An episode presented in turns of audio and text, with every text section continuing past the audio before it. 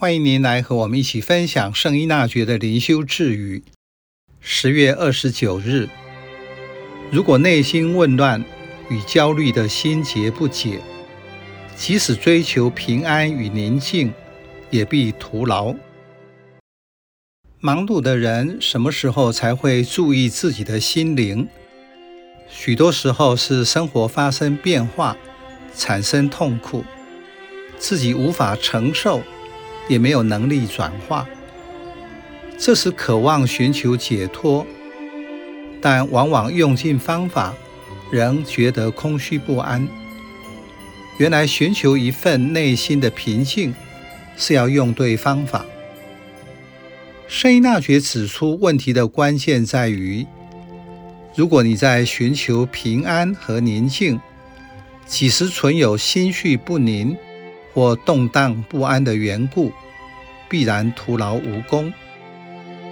就是你想追求的平安和宁静，如果只是如同整齐美丽的草皮一样，仅靠努力浇水施肥，会徒劳无功，因为杂草的根在地底纠缠，会长出烦人的杂草。换句话说，平安和宁静不是表象。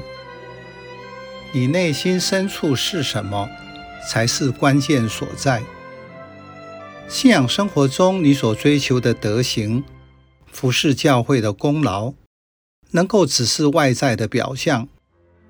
如果外在的言行无法和内在的真我一致，就会造成内心的不宁，就像美丽的草皮底下被杂草的根纠缠。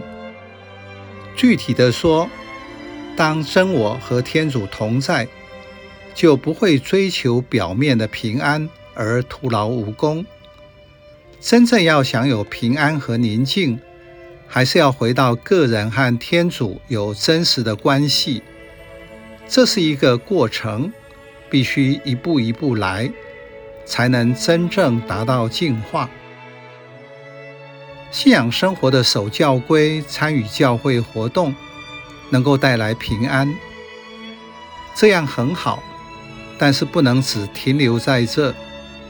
真实的信仰是动态的，有方向感的走向天主。在弥撒中，当主祭说“请举心向上”，这个时候我有回应吗？这句邀请是否帮助你专注于天主的灵在？他在遥远的天上。或是近在祭台上，我的心转向哪里？在领圣体后，天主在哪里？他能够停留多久？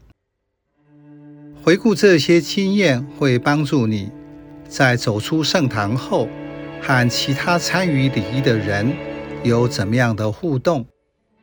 刚刚互助平安，是真平安或假平安？